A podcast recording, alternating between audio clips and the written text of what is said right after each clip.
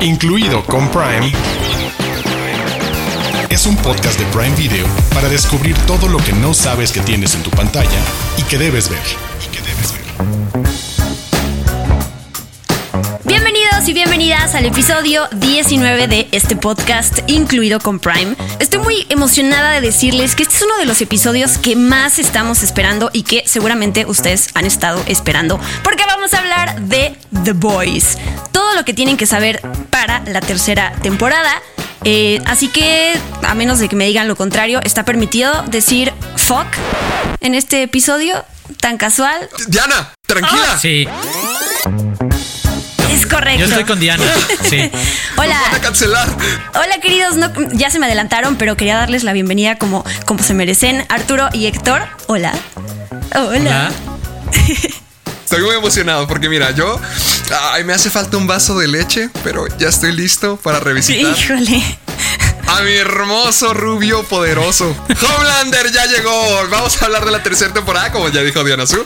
Tenemos un resumen para aquellos que no se acuerdan o necesitan un refresqueo de memoria para ver todo lo que pasó antes, ver dónde están los Seven, qué ha ocurrido con ellos. Y además, tuvimos la oportunidad de ver algunos de los episodios de esta tercera temporada. Estábamos muy contentos, no sabía si se iba a lograr y se logró. Y madre mía, estamos emocionados por compartírselos. Pero vamos a hablar sin spoilers. Súper Sí. importante. Solo les vamos a No dar como ajá, pe- eh, Importante. pedacitos de lo que. de, de cosas que Vamos a esperar. Así como va a haber mucha acción. Y ya. Ese va a ser nuestro, el, el mayor acercamiento que vamos a decir de la tercera temporada. Porque si no nos van a dejar de escuchar. Pero siguiendo en esta idea de historias de personajes enormemente inestables, tenemos también una visita a personajes inestables que buscan la solución a sus problemas a través de las drogas o de píldoras maravillosas. Estaremos platicando de Sin Límites, la película protagonizada por Bradley Cooper, y de Requiem por un sueño, la película de Darren Aronofsky, protagonizada por Jared Leto, Ellen Burstyn, Jennifer Connelly, Marlon Wayans, un clásico de finales de los 90, principios de los 2000. Y obviamente tenemos las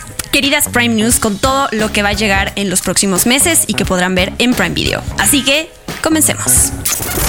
Incluido con Prime, es un podcast de Prime Video.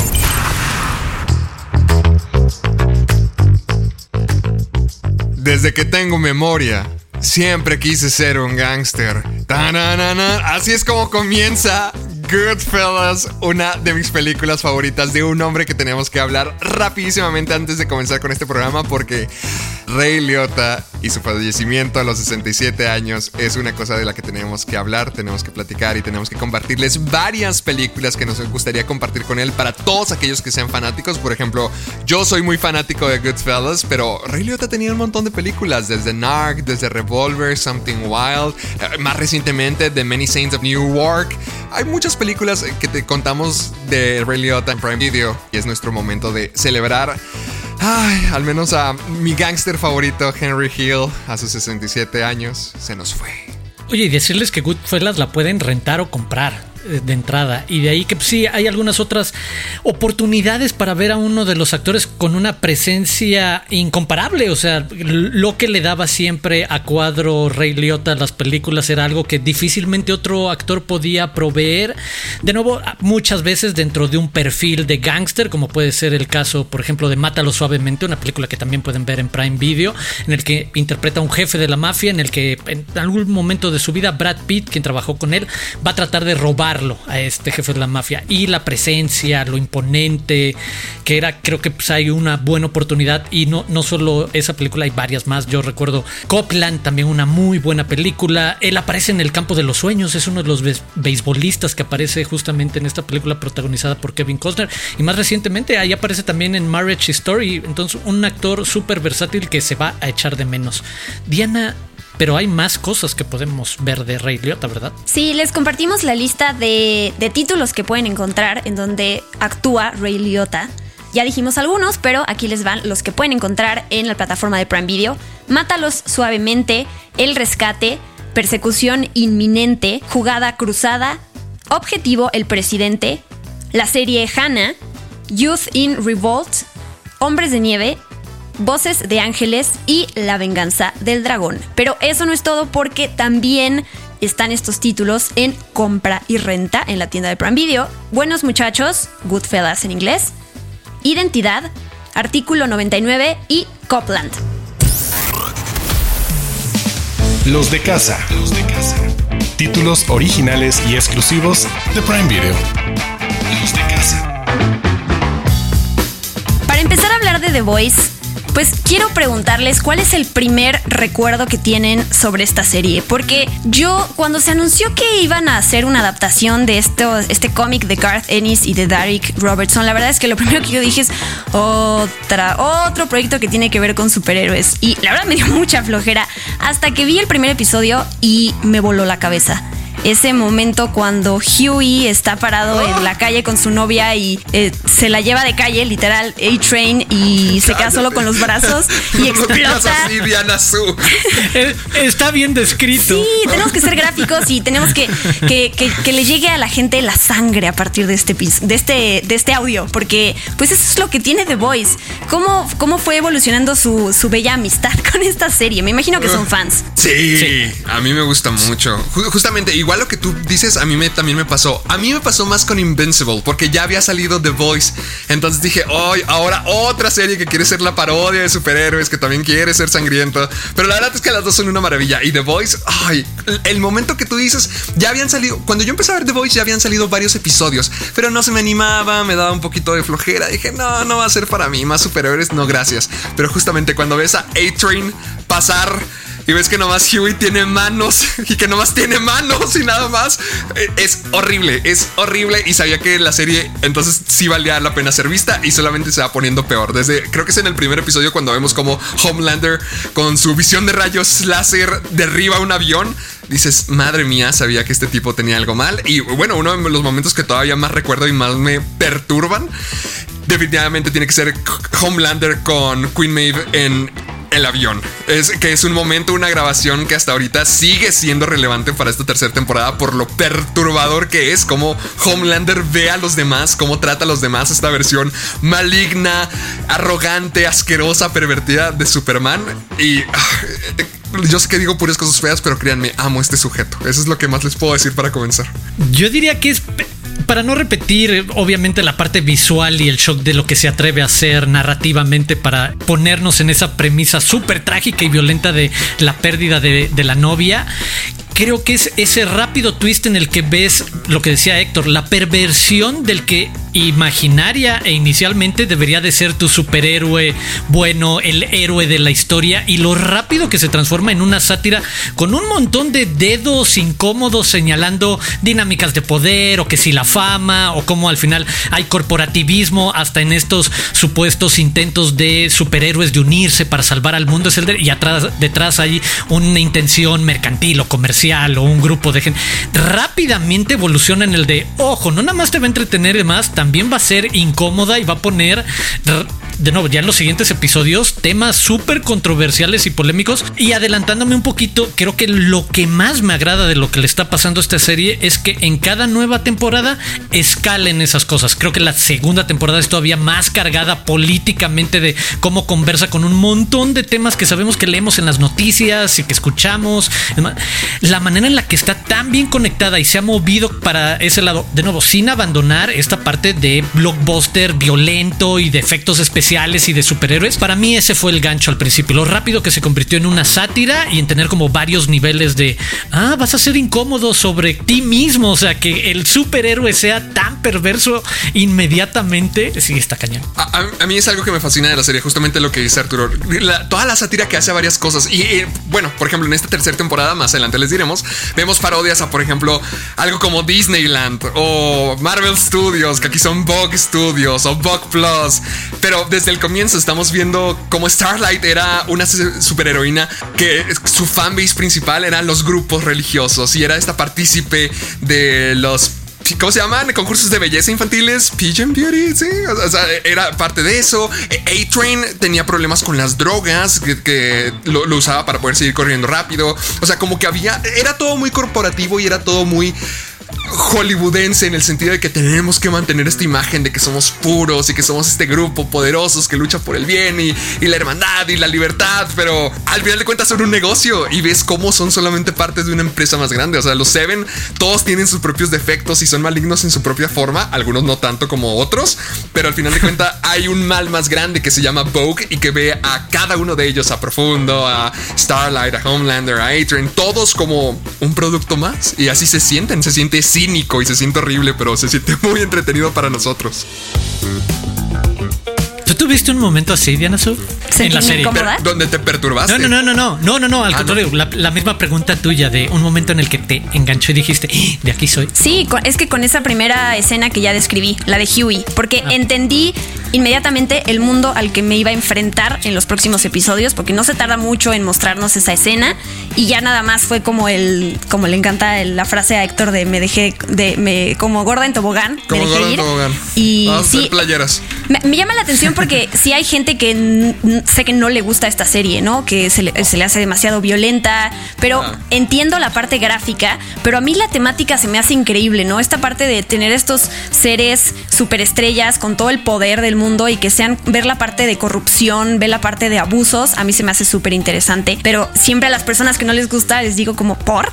¿Por qué no te gusta una serie que tiene, que tiene todo, ¿no? Pero bueno, entiendo que la parte de, de violenta es, podría cambiar eso como la percepción. La tercera temporada de The Voice estrena el 3 de junio, van a salir tres episodios y después uno nuevo cada semana, son ocho en total y entonces el final de temporada va a llegar el viernes 8 de julio. En un abrir y cerrar de ojos, la verdad se nos va a acabar esta temporada porque Sí. Sí, es súper disfrutable. sí. Y ahorita eh, ya mencionaron entre los dos algunos, alguna recapitulación de cómo terminan los personajes después de la, de la segunda temporada. Y yo quiero recordar algunos sucesos para aquellos que no tienen fresca esta, esta segunda y que seguramente van, van a explotarse esos temas en lo que sigue, ¿no? Ya salió a la luz todo este secreto del suero químico que, que, que hace a los superhéroes, ¿no? Que antes pensábamos que nacían y ya salió a la luz que no es cierto. Esta parte de la explosión de cabezas, que es de las escenas más eh, increíbles que yo he visto en The Voice, que si es una serie, ya ven que cuando hay nuevas series de algo cada temporada, todos los actores dicen, ahora sí van a ver mucha más acción y mucho más terror y mucho más de esto. Y si hay una serie a la que yo le creo eso, es a The Voice. sí. Porque después de la escena de la ballena y cómo la que la destrozan, la les hagan, o sea, esa escena yo dije, estos tipos pueden hacer todo. O sea, ahí sí les doy el beneficio de la duda siempre de que van a van a superar lo que llevan haciendo. Pero de los demás personajes, ¿qué podemos decir? Tú ya hablaste de Homelander, Héctor, sé que eres fan y entiendo que seas tan fan de un tipo tan terrible.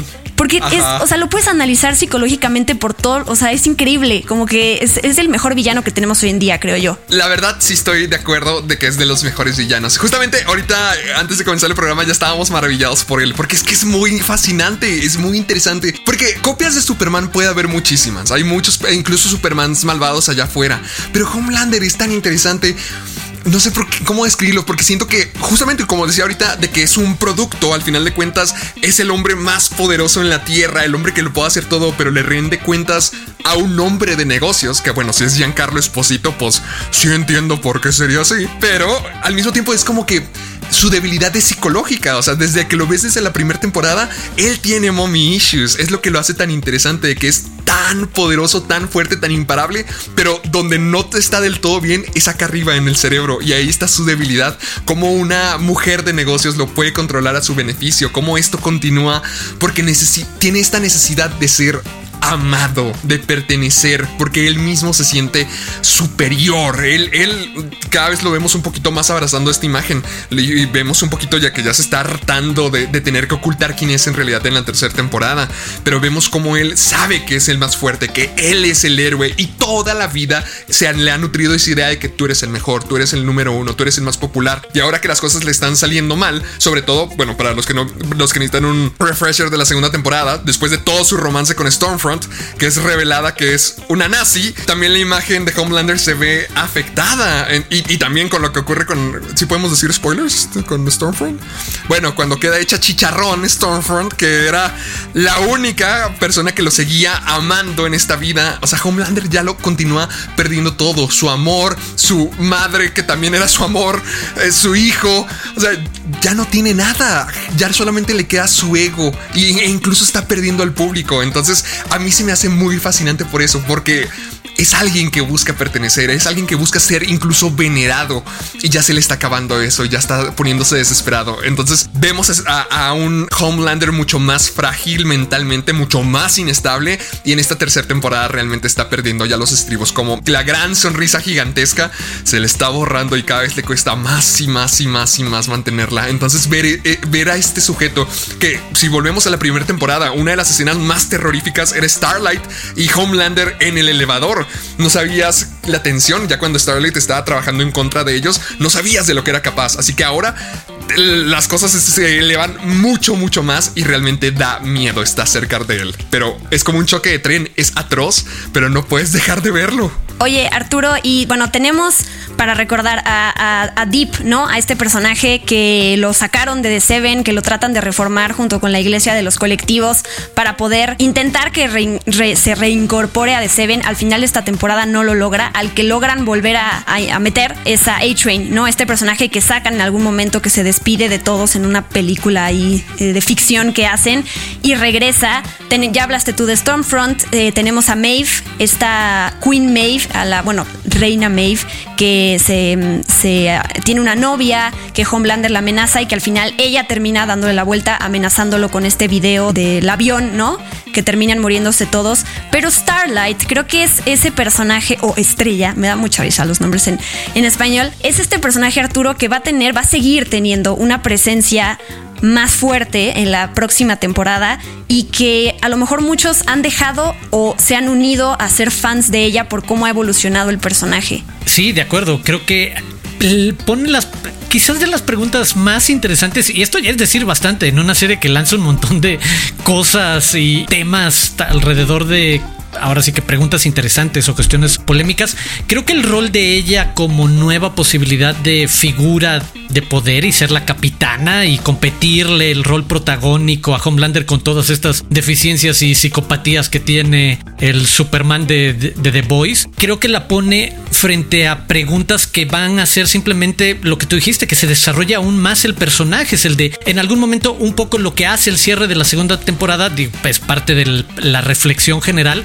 es que muchos de los protagonistas se dan cuenta de que el cambio no va a suceder de la noche a la mañana y todavía les va a llevar un rato y mientras tanto van a tener que seguir trabajando con el sistema y qué tanto se atreven a contrariar a los poderes fácticos, a los que les pagan, a los que controlan su imagen, a los que todas las decisiones son a partir de cuántos puntos de rating o qué tan popular eres y qué tanto se revelan al respecto porque creo que ese es el camino de confrontación de ella, el de en algún momento ya no es solo confrontarse con otro superhéroe. Ella ya está en el siguiente escalón de ella debe derribar a ese consorcio corporativo maligno que está detrás de todas las cosas.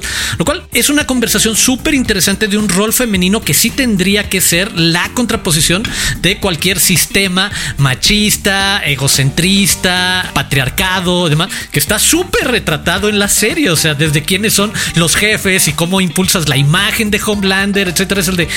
Creo que tiene como un desarrollo muy natural, muy bien pensado, Starlight, y creo retoma la batuta del muy buen personaje que fue Stormfront para la segunda temporada. Y ese giro increíble, lo que decía Héctor, de repente descubrir que es la villana y que es una nacionalista recalcitrante, horrible, pensando en esta raza superior y que los demás deberían morir, pero que venía acompañada de una parte súper crítica sobre cómo alguien podía inventarse ese perfil de activista perfecta que era al principio de la temporada la que defendía las causas y era experta en redes sociales y siempre estaba luchando con las minorías y de repente da un giro increíble. Creo que vamos a ver ese nivel de profundidad y giro de Stormfront en Starlight. Sí. En estrella. Y creo que en estrella. en, en estrella. A la par de ese protagonismo que ha. Es que hay tantos personajes y la verdad es que a todos les dan su espacio y, y los desarrollan de una manera increíble. Pero del otro lado, de, del lado de The Boys, los muchachos, pues tenemos a Billy Butcher, ¿no? Este personaje que está como en ese nivel de, prota- de- de protagonismo como ella. Y para recordar, al final de la segunda temporada se le retiran todos los cargos a él y a, y a su equipo, después de cómo ah, trabajan con la CIA. Él regresa al hijo de Homelander y de Becca, de su esposa, se lo da a la CIA, Ryan, que sabemos que está ahí, que es este niño que también tiene poderes y por ahí también se puede desarrollar la trama. Se muere Becca, o bueno, la matan, digamos, a partir del enfrentamiento que, que sucede en la segunda temporada, que era como el, esta parte que impulsaba a Billy Butcher a luchar contra estos superhéroes. Y mm, tenemos la, la otra parte de Huey, ¿no? Como que este personaje que siempre está contrarrestando las acciones de Butcher, que él se termina dando un beso con Starlight en las últimas escenas, quería decirlo. Pero lo importante es que empieza Y a trabajar. a los primeros episodios de la tercera. No digas. Pero empieza a trabajar con Victoria Newman, con esta congresista que sabemos que pues está detrás de estas pequeñas y sangrientas explosiones de Pequeñas. cabeza, pequeñitas. Pequeñísimas. Y pues él se une a, a- a su equipo, ¿no? A- en esta oficina que, que, pues es importante mencionar cómo parecería que la calma llegó para todos ellos, pero no es cierto, porque pues qué podemos esperar de la tercera temporada. Sin spoilers, sin spoilers, por favor. Ah, bueno, a mí me gustaría agarrar un poquito de Butcher porque justamente en la segunda temporada vemos cómo es que ya hay un nuevo producto. Antes teníamos el Compound B, ahora tenemos el Compound 10, el, doble de poderoso, pero que dura mucho más corto porque es una sustancia que te da 24 horas de, de poderes, o sea, te vuelves un super durante 24 horas. Entonces realmente ya al fin tenemos una oportunidad de pelear contra estos sujetos que antes creo que era lo más difícil de imaginar. ¿Cómo es que vamos a ir con alguien que es inmortal e invencible? Pues ya, ya hay una oportunidad y de hecho vemos mucho de cómo Billy Butcher realmente se está cuestionando si debería de intentarlo porque él odia a los subs, él odia a toda esta clase de personas, pero genuinamente ya tiene una oportunidad de pelear contra ellos convirtiéndose en uno de ellos. Entonces tiene un dilema muy grande que lo vemos evolucionar. Justamente me encanta cómo estos personajes siempre son sacados de su zona de confort. A pesar de que vayamos en la tercera temporada, no parece que ya tengan la vida resuelta y cada vez se les va presentando nuevos, nuevas oportunidades y nuevas situaciones donde sí van avanzando. co- Como, como decía Diana, sí parece que van ganando, que llevan la, la- la batuta para el bien, pero realmente está todo horrible y cada vez se pone todo más difícil. Entonces, ahora que Butcher tenga la oportunidad de jugar con la idea de tener superpoderes, vamos a ver qué le hace a su persona y si realmente está contento con la oportunidad de ya al fin derrotar al güero ese. Al güero ese. Arturo, ¿a ti qué te, qué te entusiasma de esta nueva temporada?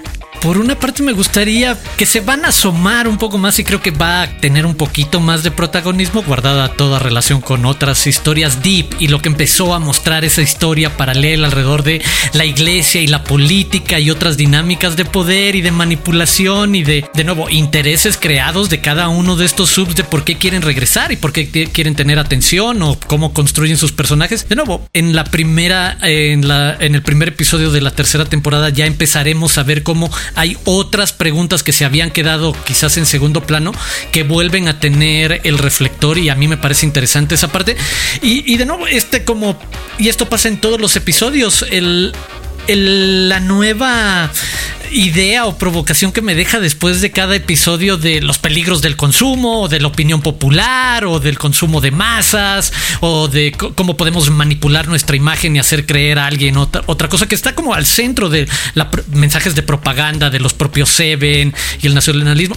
Sé que cada episodio tiene algo que me deja, entonces quiero ver cuál es la sorpresa de desde dónde te... Porque además creo que es de lo que más me atrae de, The Voice, está en su naturaleza fastidiarse a sí misma todo el tiempo y estar buscando dónde está el tema sensible de voltearse a ver a ella misma y burlarse de eso, me, me gusta mucho.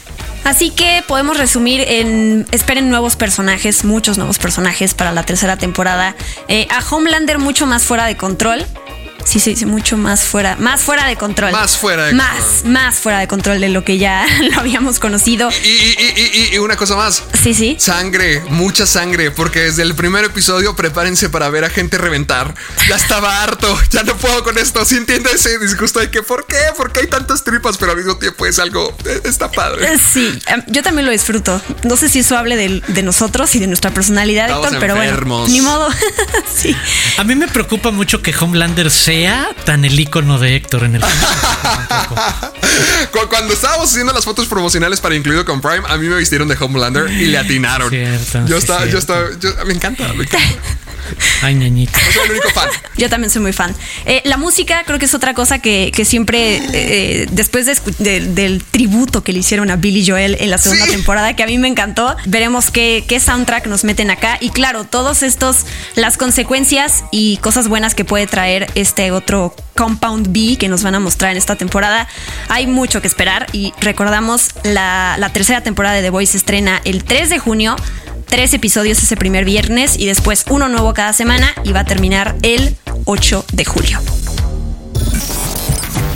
Desde las profundidades. Joyas de Prime Video. Tenemos dos recomendaciones más para ustedes que están, son dos películas que están en el catálogo de Prime Video y que tienen que ver con este tema de drogas, de pastillas, de poderes. De esa manera lo relacionamos con las temáticas de The Voice. Y la primera es una película que se llama Sin Límites, en inglés Limitless, con Bradley Cooper, que está basada en la novela de 2001 The Dark Fields de Alan Glynn, y que se trata sobre este escritor en decadencia, interpretado por Bradley Cooper, que a mí me... Bradley Cooper es un ser de luz, él brilla. Me, me pare- me parece increíble que hayan logrado que se vea tan, tan devastado, oscuro, tan, tan- tan oscuro en esta serie, que tiene la oportunidad de probar una pastillita que le da, pues lo que hace es activar su cerebro al 100%. Ya ven que eh, se sabe que, que uno no utiliza más que el no sé cuánto, veintitantos por ciento del cerebro y que si tuviéramos acceso a todo seríamos así como dioses, ¿no? Y perfectos. De eso se trata la película. Me gusta mucho este contraste que hacen cuando él no toma la pastilla y toda su vida es gris, como ve el mundo, y de repente se la toma y todo se ve amarillo y rápido y frenético y, y esa parte visual está increíble. Tengo una pregunta, ¿para qué usarían un poder así? ¿Qué sería lo primero que harían si tuvieran esa pastilla? Digamos que fuera algo bueno, ¿no? Que, que, que, que pueden hacer algo padre por la gente. Creo que yo sí lo primero que hace Bradley Cooper, ponerte a escribir, ¿sabes? En una de esas escribir cosas interesantes, valiosas, chidas, que valgan la pena y que en una de esas en lugar de un año, dos años de inspiración y trabajo lo pudiera sacar en una noche empastillado, así sería increíble. O sea, Ay, eso sonó muy, muy, Muy culto, intelectual. muy inteligente. Sí, Muy muy, intelectual. Yo estaba pensando como que cómo me voy a hacer de dinero, cómo conseguiré Yo mis también. millones. Yo también. Sí. No, pero es que lo contesté eso porque Diana puso el twist que sea positivo, que sea bueno, demás. Y no es el de, ah, no, en paralelo, cómo aprender a ser súper eficiente, invertir en cosas y despreocuparme por el dinero el resto de mi vida. Y entonces ponerme a escribir novelas o no ficción. Eso suena bien, eso suena muy bien. Sí, la, la verdad yo no soy tan eh, dadivoso como Arturo. Yo no puedo crear cultura para el mundo. O sea, estaría muy padre, créanme. A mí me, gusta, a mí me gustaría todo. Me gustaría ni siquiera mejorar mi canal de YouTube, hacerme dueño de YouTube. No sé, eh, hacerme millonario, escribir. Es que Bradley Cooper lo hace todo como... eh, eh, dicen en la película, dicen, en tres días aprendí a tocar el piano. Entonces siento que estaría muy padre como que cada día aprender algo Sí. nuevo. De que "Mm, hoy se me antoje aprender francés. Um, hoy quiero aprender a volar un avión. O sea, eso estaría muy cool. Eso es intelectual y nerd. Querer aprender todos los días algo nuevo es- está padre, está nerdoso. Sí, la, la verdad está, está curioso que una película te diga, ah, yo quiero esa droga. Ah, yo quiero probar esa droga. Sí, creo que eso está padre, el- como la reflexión. La otra parte que presenta la película es, ¿en realidad eres tú esa persona? O sea, la manera en que piensas, reaccionas, hablas o eres cariñoso en tus relaciones o no, ¿realmente eres tú? ¿O es, pues, es La droga. un producto de sí, de la droga? Entonces, Sí. De hecho, a mí me gusta eso de la película, que precisamente tiene esta parte dinámica, lúcida, muy de película rápidamente de acción, con todo este retrato de lo eficiente y productivo, increíble que se vuelve. Pero creo que dentro de ser muy entretenida, a mí me gusta bastante, es, tiene ese rato de asomarse a, a lo que decías, el dónde está el exceso, dónde eres tú, dónde te controla la droga, dónde, eh, de nuevo, ves el lado oscuro, no todo le sale chido, que es parte de la historia que tiene que desarrollar el personaje de Bradley Cooper. Y en algún momento sí es como el de, y como que no es tan bueno, ya sabes, esa moraleja de la historia en medio, el de quizás tiene sus lados negativos, su parte oscura. Y, y no, logran que Bradley también se vea así como el de, desde patético al principio al de la perdiste, mano. O sea, si estás bien loco, ya déjala ir. A, mí me fascinó eso de la película, justamente porque ah, es que es un hombre que lo puede hacer todo. aprende a, tocar el piano, es millonario, lo, logra hacer todo. Entonces, ¿cómo encuentras la empatía en un sujeto que e, es todopoderoso y todo lo puede encontrar? Pues muy simple, es, es un hombre común. Cuando se, vemos que se le acaba la droga, el mundo se le vuelve a poner gris y, está en búsqueda de más, de más, de más, porque realmente no tiene esas habilidades por su cuenta. Y siento que eso caeríamos todos nosotros, que todos nos, cuando estamos viendo la película decimos, ay, yo quisiera estar en su posición y que seríamos unos ventajosos, la aprovecharíamos por completo, pero que realmente a lo mejor no estaríamos haciendo el bien. Entonces, e, e, eso me gusta mucho de la película, justamente la, oscuridad que también le plantea de que Bradley Cooper no es del todo un héroe, solamente es un sujeto en la posición que nos gustaría a todos nosotros estar. Sí, el elemento de suspenso y de thriller está muy bien en la película, creo que todo te tiene todo el tiempo estresado. Y yo me la pasaba, o sea, yo le gritaba a la pantalla como, se te van a acabar, se te van a acabar, se te van a acabar. O sea, era, mi mayor preocupación. Date cuenta que en tu frasquito ya no hay, te quedan dos o tres. Pero creo que al final de cuentas con todas estas reflexiones y planteamientos y lo que tiene la película, es una película que disfrutas, ¿no? O sea, disfrutas la acción, disfrutas el entender a este personaje.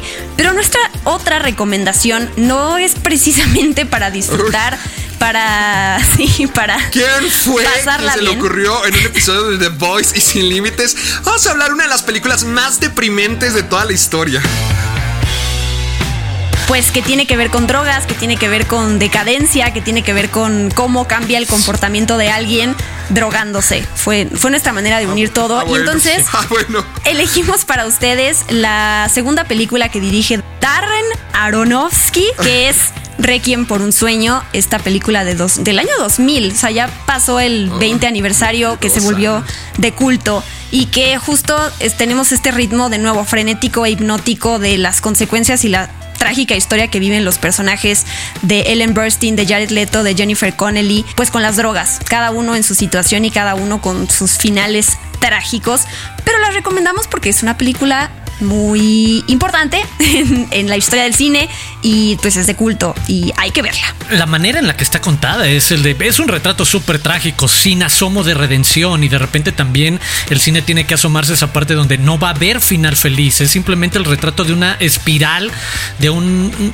abismo sin caída en el que millones de personas, tristemente, aquí sí como tocando con la realidad, se han visto atrapadas y simplemente no salen. Y por mil situaciones, de nuevo, desde el inicio de las drogas recreativas, que puedes ver más en los personajes de Marlon Wayans o de Jared Leto, pero también las eh, drogas prescritas que en algún momento te vuelven adicto, como es el caso de la abuela, pero en algún momento no dejarte poner un límite e ir hasta las últimas consecuencias, no nada más en la historia, sino en cómo decides contarla, en hacerte sentir incómodo, en provocarte a lo largo de las escenas y secuencias cómo se va escalando esa incomodidad, esa pérdida de control de ellos, de todo lo que está alrededor de, sus vidas y de sus personas, hasta, y digo, no podemos decir mucho, pero está en la esencia, hasta denigrarse de las maneras más sorprendentes por conseguir el siguiente shot, el siguiente fix. Y, y es eso, en algún momento también de esa gran generación de cineastas jóvenes a finales de los 90, principios del siglo XXI, está increíble ver esa segunda segunda película de Aronofsky, que es eso, es un te agarra por el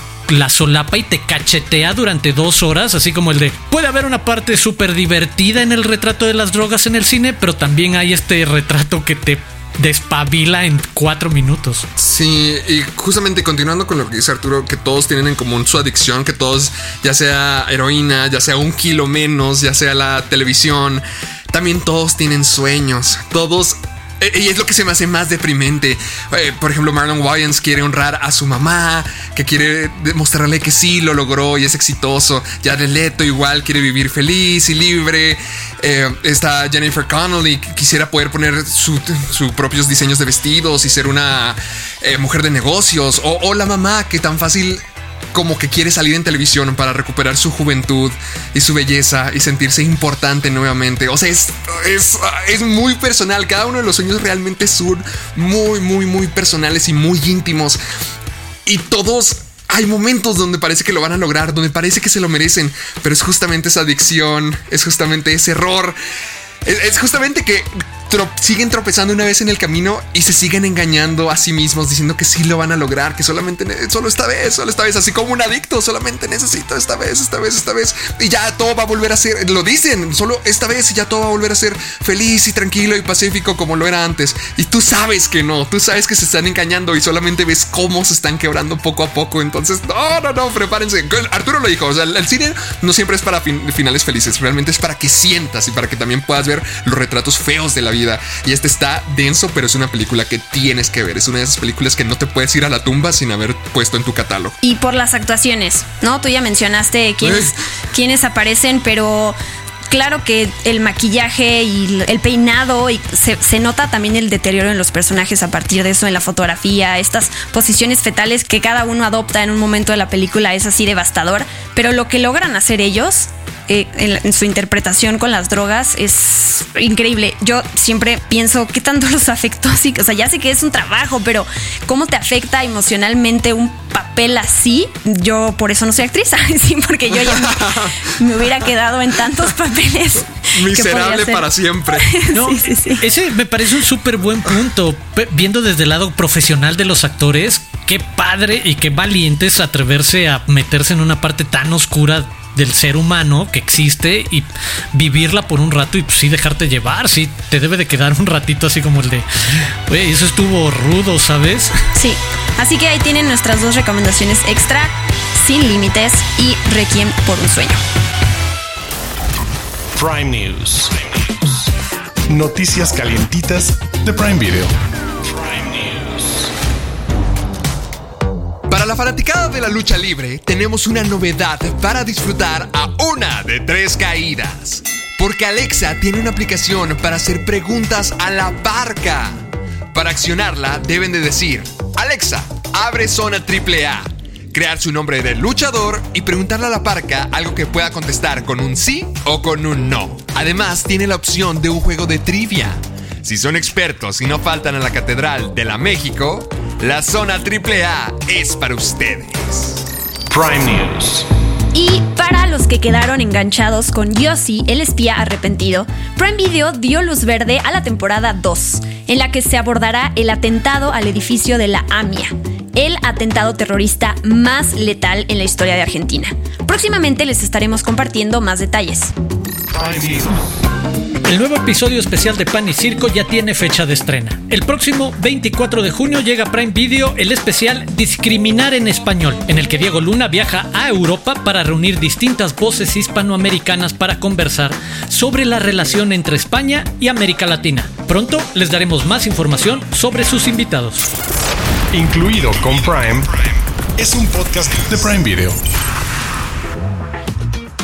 Hemos llegado al cierre de este bello podcast que, que, hicimos para ustedes, pero todavía nos queda espacio para una última recomendación que ahora va a estar a cargo de Héctor. ¿Nos vas a deprimir o nos vas a alegrar? ¿De qué lado? Eh, um, sí, los voy a alegrar, los okay. voy a alegrar violentamente. ¿Por también. qué dudo? Sí, no. ¿Por qué dudo en la respuesta? Porque Quiero escuchar qué tiene preparado. Es que es muy buena película y está muy acorde al tema, pero también tiene momentos un poquito perturbadores, pero unos muy buenos, porque es una película que tiene a Nicolas Cage y cada película que tenga a Nicolas Cage es una película que te va a poner feliz. Y en esta ocasión, manteniendo. ¿Qué, ¿Cómo que más o menos? Ya basta. Eh, yo sí defiendo a Nicolas Cage también, ¿eh? Gracias. Yo, yo también. Arturo, que gracias. Que, que, fue nuestra productora quien hizo manita de Mao. Sí. Tres contra Prime Video, nomás les digo. Estamos luchando contra el sistema. Pero yo les voy a recomendar Kick-Ass.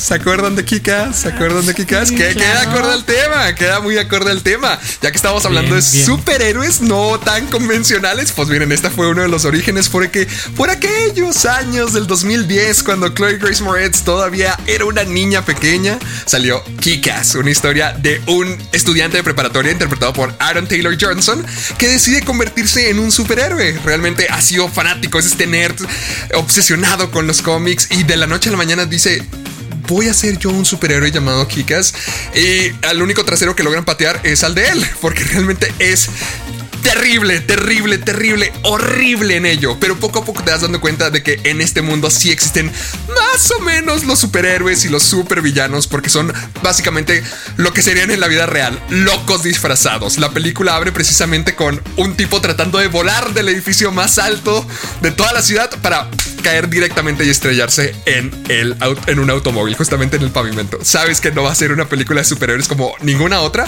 pero a la vida mediocre de superhéroe Dick, Dick llegan Big Daddy, interpretado por Nicolas Cage, con un super bigote y un traje demasiado parecido a Batman, y Hit Girl, interpretada por una niña de 10 años llamada Chloe Grace Moretz, que fue el papel que la lanzó, bueno, de los primeros papeles que la fue lanzando al estrellato, porque tuvo muchos muy buenos, y poco a poco vamos a verlos combatir el crimen y cómo es la vida de superhéroe tan rara, tan realista, pero tan divertida y tan sangrienta. Así que creo que está muy acorde a, The Boys. Puede ser también sin límites. Eh, eh por un sueño, pues no.